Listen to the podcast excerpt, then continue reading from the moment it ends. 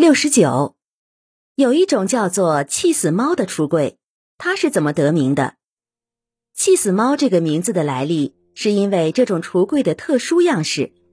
这种橱柜的独特之处在于，柜门是由一根一根的木条拼成。柜门的木条可以竖直着并排放置，也可以组成简洁或繁复的几何图形，增加橱柜的艺术性。但是木条之间一定要有缝隙，缝隙间可以不做处理就这么露着，也可以糊上纱。这些缝隙可以使橱柜的透气性增强，也可以使人们通过这些缝隙看清橱柜里的物品。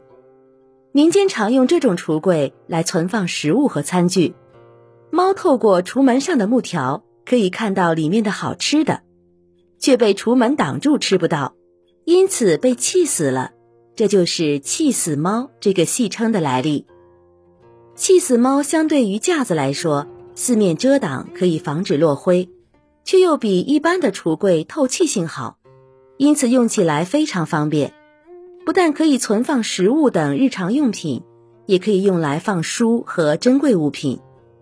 因为不打开柜门就能看到里面的物品，所以也可以用来放置古玩。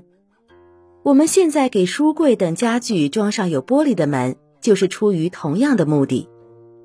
其实，除了橱柜，还有一种异曲同工，也叫气死猫的家具，是用竹条或者柳条手工编织的大篓子。它带有盖子，猫可以看到篓中的食物，却拿不到，又被气死了。这种篓子便于搬运携带，十分适合出门带饭的时候使用。您刚才收听的是《衣食住行：中华文化十万个为什么》，同名图书由中华书局出版，演播八只猫。